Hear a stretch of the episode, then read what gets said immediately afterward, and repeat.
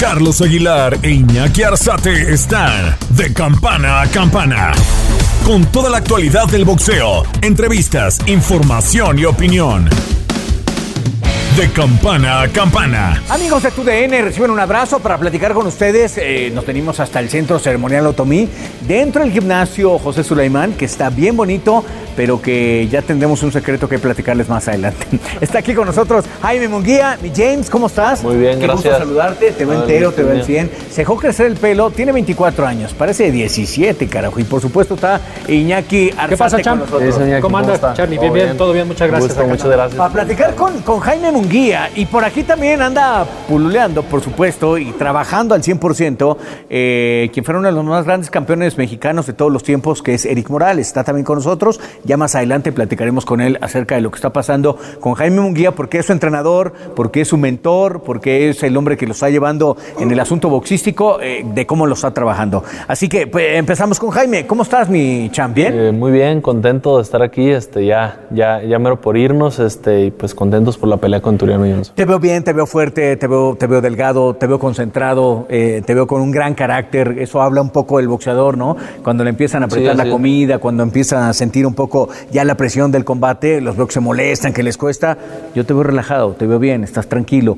¿Qué hay de Turano Johnson? Complicado, ¿no? Eh, sí, yo creo que este, es, es un, es un rival complicado, es, es una buena prueba, entonces este, pues vamos, eh, por eso es que estamos teniendo una gran preparación y, este, y creo que pues vamos a vencerlo.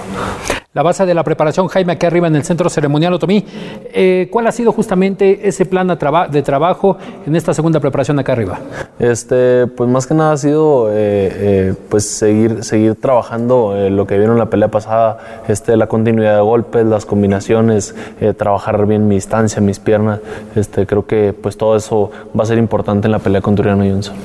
Eh, Hablamos, es un boxeador difícil, complicado, eh, eh, sobre todo porque suelta muy buenos golpes, tiene muy buenas manos, zurdo él, y, y- y creo que la y derecho. Y derecho, ¿no? Se, se Sí, va cambiando. ¿Cómo, lo ve- ¿Cómo te gusta más o cómo lo ves que, que ataca mejor? ¿De zurdo o de derecho? Eh, pues yo, yo lo he mirado un poco mejor de, de- de peleador de, de derecho que de zurdo. Creo que de zurdo he mirado como que se descompone Se un poquito descompone, más. ¿no? Y al momento que cambia hace la transición Ajá. también. Sí, así es. Eh, Pues eso puede ser una ventaja. ¿Qué te está diciendo Eric cuál es tu plan para, para atacarlo? Para, ¿Para hacerlo fallar, frustrarlo?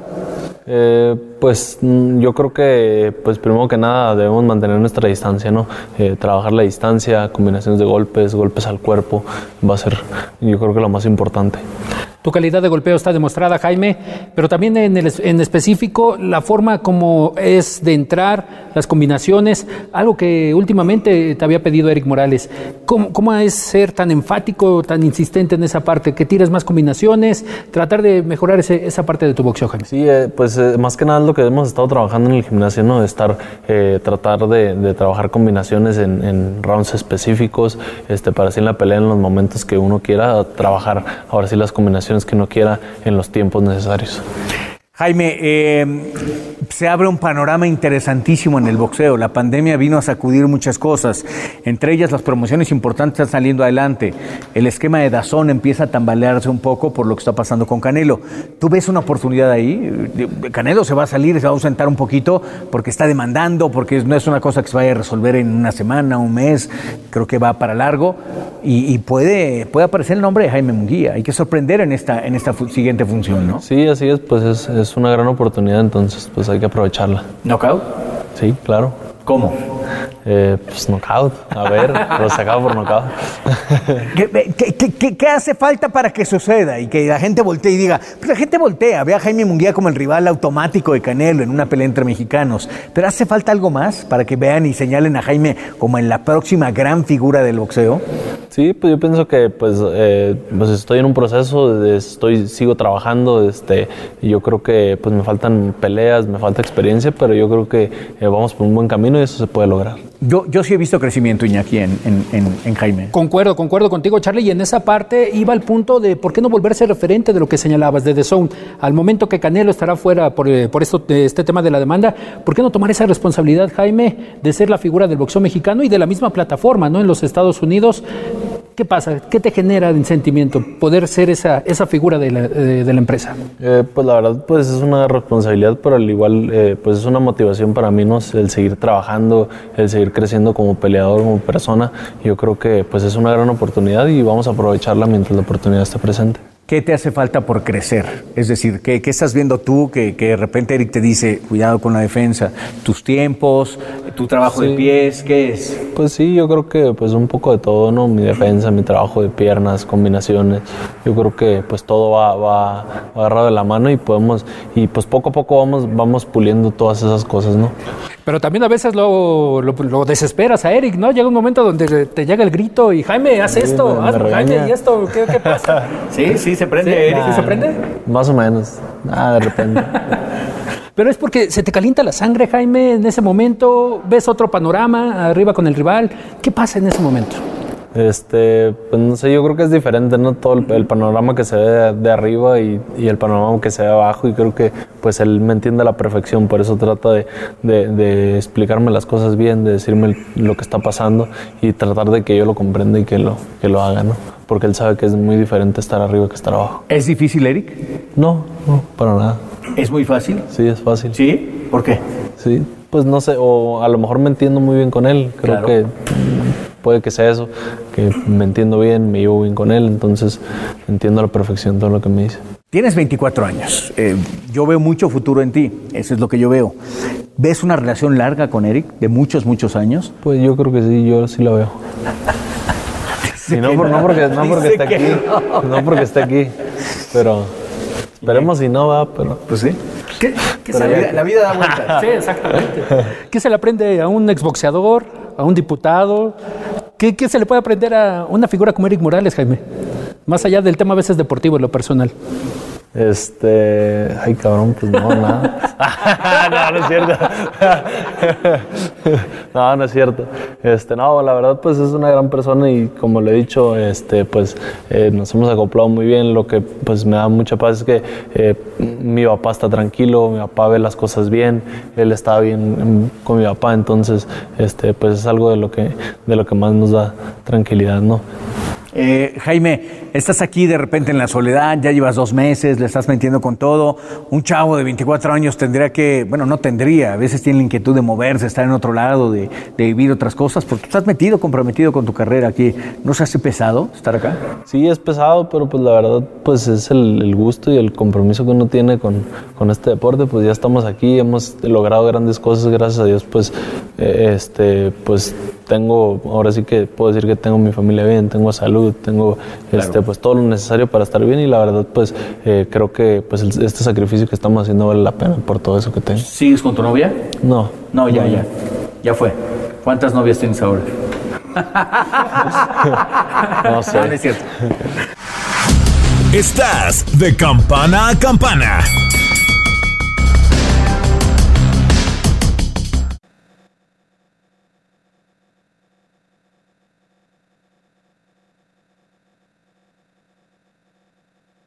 El verano llega con nuevos sabores a The Home Depot. Encuentra ahorros en asadores, como el Next Grill con cuatro quemadores de gas propano ahora en compra especial, a solo 199 dólares. Para hacer comidas de todos los sabores y cumplir con todos los antojos, desde una clásica carne asada, con elotes y cebollita, hasta jalapeño poppers, para darle un toque picante a la reunión. Prueba nuevos platillos y sabores este verano, con ahorros en asadores de The Home Depot. Haces más, logras más. Los invitamos a escuchar a Carlos Aguilar e Iñaki Arzate en De Campana a Campana. Podcast especializado en boxeo, con entrevistas exclusivas, notas y la más oportuna información del deporte de los puños. Estamos de campana a campana con el zar del boxeo e Iñaki Arzate. No te lo pierdas en Euforia y las plataformas de TUDN. ¿Cómo cambiar, cómo cambiar esa parte, Jaime, de, que en su momento no te dieron la oportunidad de enfrentar a Golovkin? ¿Recuerdas esa parte que, la Comisión Atlética de Nevada se negó, que porque todavía estabas muy chavo? Pero al final de cuentas vas desarrollando tu boxeo, te vas posicionando y al día de mañana, ¿por qué no pensar en la clásica pelea que se puede dar con Canelo? ¿Está figura en el panorama? ¿Cómo se dice? Hay muchas posibilidades de que, de que esa pelea se pueda dar mientras eh, Canelo siga estando pues en estos pesos en la 160, 68, mientras siga siendo uno de los mejores. Este, yo creo que este, pues es una pelea que inevitablemente se tiene que dar. ¿no? Sin duda también lo veo así. Oye, eh, Golovkin y Charlo, eh, el grande, eh, eh, están como un panorama para el 2021. Golovkin necesita un nombre para resurgir si es que quiere seguirse dedicando al boxeo. ¿Cómo ves esa pelea? Yo, yo veo una pelea bruta, fuerte, dura también. Sí, igual, igual. Yo creo que pues puede ser una gran pelea, una gran oportunidad para mí. Pues no, no, me, no me desagrada nada una pelea con él. Yo imagino que de repente viendo a Golovkin en la tele has de soñar y decir, ay, ¿cómo le pegaría a este güey? ¿Cómo, ¿Cómo me metería? ¿Cómo le haría? ¿Cómo le harías? No lo Tiene un sé. jab súper educado. ¿eh? Sí, así es, pero pues tendríamos que tener mejor el de nosotros, este, mantener nuestra distancia. Mm, Siempre lo he dicho, el golpe al cuerpo es la clave y este, ¿Te desbocarías por algún momento si lo hubieras lastimado cuando va para atrás y de repente No como creo. que cierra los ojos? No, no, no O sea, creo. te aguantarías sí, un poco. claro, porque sabemos que pega fuerte, entonces hay, que, hay que estar con mucho cuidado. Perfecto. ¿Y de Charlo? ¿Cómo ves a Charlo? Eh, bien, yo creo que pues es un peleador muy difícil, este, tiene muy buen jab, muy buena velocidad, entonces este, pues Están del son- vuelo, son- ¿no? Sí, son, son peleas, la verdad, pues complicadas, pero pues, nada imposible. Y ya lo están buscando. Hace unos cuantos días peleó Liam Williams para el segundo clasificado por la Organización Mundial de Boxeo. Y el reto fue directo, Jaime. Quiere enfrentarte el 1 y el 2, buscando después ser clasificado número uno, retador directo para Demetrius Andrade. ¿Cómo lo ves? Eh, sí, pues a mí me parece bien, yo creo que pues las cosas pues van a ser como tengan que ser. Ahorita, eh, como ya lo dije, estamos concentrados en Turiano Johnson y pues vamos a ver qué pasa este 30 de octubre. El campeón Demetrius Andrade, en dado caso, obviamente cruzando la frontera de Turiano Johnson.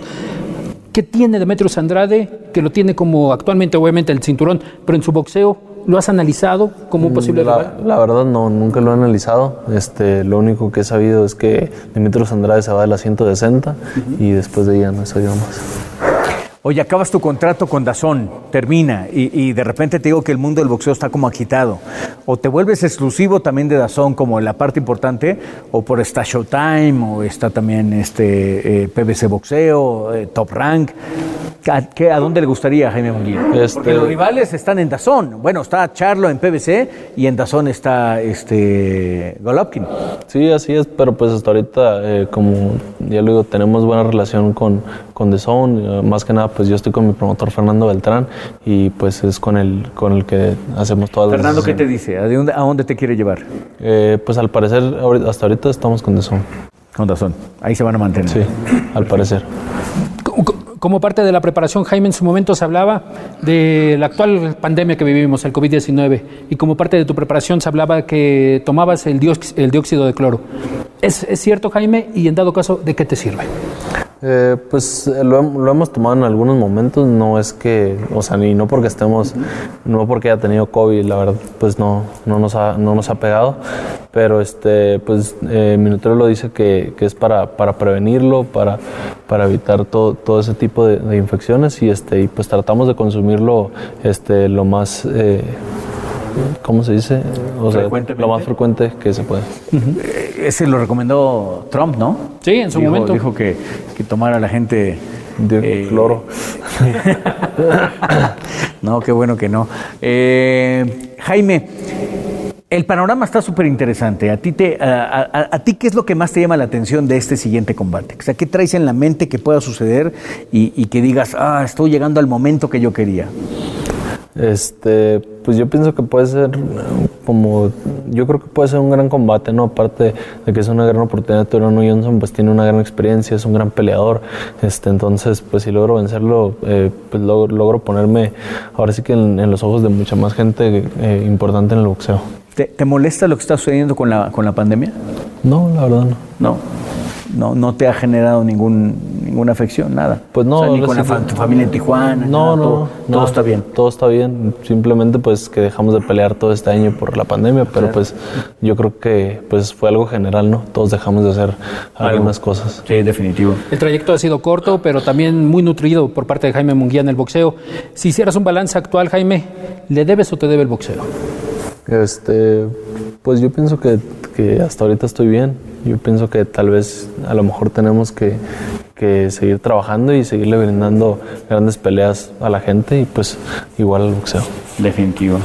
Bueno, pues la verdad aquí está Jaime Munguía, eh, quiere volver a ser campeón, ha dejado el Super Welter, va por el mediano, me parece un gran camino, me parece que hay, hay interacciones importantes que están pasando con su gente, lo veo más tranquilo, lo, veo, con, lo veo sereno. ¿Tú, tú cómo lo ves, Iñaki? Maduro, maduro, sereno, Sí, sí, sí. eh, consciente de la posición en la que está Charlie, en las 160 libras, y yo creo que es muy reservado en el tema de que no quiere tomar el estandarte del boxeo mexicano, pero es el futuro, sinceramente es el futuro del boxeo mexicano. Es que lo miden chiquitas, entonces pues ahí... No, yo creo que el futuro es muy grande, Charlie. Y no solamente 160, 168. Jaime, la verdad, vas, vas muy grande, pintas para ser un boxeador histórico. Sí, Muchas yo gracias. también creo que puede ser un boxeador histórico. Eh, eh, te lo cotorreo mucho porque es un hombre noble, Sí, es un, es un chico noble. es- es, eh, me gusta medio picarle ahí el ombligo para ver qué, qué más nos dice, pero sabe perfectamente que, que- que lo hago con, con buena lid y aparte lo veo muy tranquilo, lo veo muy sereno. Es- es un chico... ¿Tú cómo te describes, Jaime? Tranquilo. Ahí está, ahí está, lo dijo todo. Tranquilo, tranquilo. ¿O los Sí, videojuegos? ¿Qué tal? ¿Qué te echas de videojuegos, Jaime? ¿Qué es lo que te hace Sí, relajarte? bueno, es que él, él sí juega por hora, ¿no? Sí. ¿Cuántos, cuántas, ¿Cuántos videojuegos te avientas este, al día? Oh, un montón. Sí, ahí estás, te has metido al 100. ¿Qué, qué juegas? ¿FIFA? Este, FIFA, Duty. Órale. ¿Nos echamos un FIFA? Órale, va. Armado. Va. ¿Un FIFA y qué? Un este. El que está de moda. Warzone. ¿Con el, con el Minecraft o...? El Minecraft, claro. Ese está Digo, bueno. no No, le entiendo, Lo juegan pero mis hijas están bien manchadas. Y, y sabiendo un videojuego de, de boxeo, ¿estará Jaime Munguía ahí? Ah, Debe que sí. Imagínate, ¿eh? Van a bajar a Marco Barrera y van a subir a Jaime Mundial. Ya, lo, ya, ya me lo madrean, eh. ¿Sí? ¿Quién? Barrera ya van a pelear. Ya van a pelear otra vez. Ahorita le vamos a preguntar porque aquí se originó esa gran rivalidad, ¿eh? Aquí en el Otomí. Bueno, pues agradecemos a Jaime y James. Verdad se le quiere, se le agradece. Igualmente. Deseamos Gracias, mejor Jaime. Venga. contra- Gracias. contra Turano gracias. y, y en verdad que, que, que- que le pongas una buena felpa. Lo Gracias. mejor de verdad. Muchas Deseamos gracias. eso y estaremos atentos a la transmisión, evidentemente, y tendremos los detalles de lo que suceda. Volveremos a ver a Jaime Munguía para que nos platique al respecto. Así que, mi James, Igualmente. la mejor de las Gracias. suertes. Venga, Gracias. knockout, Jaime. Sale. La campana ha sonado. Los 12 rounds han finalizado. De campana a campana, con toda la actualidad del boxeo, entrevistas, información y opinión. Carlos Aguilar e Iñaki Arzate regresarán en el siguiente episodio.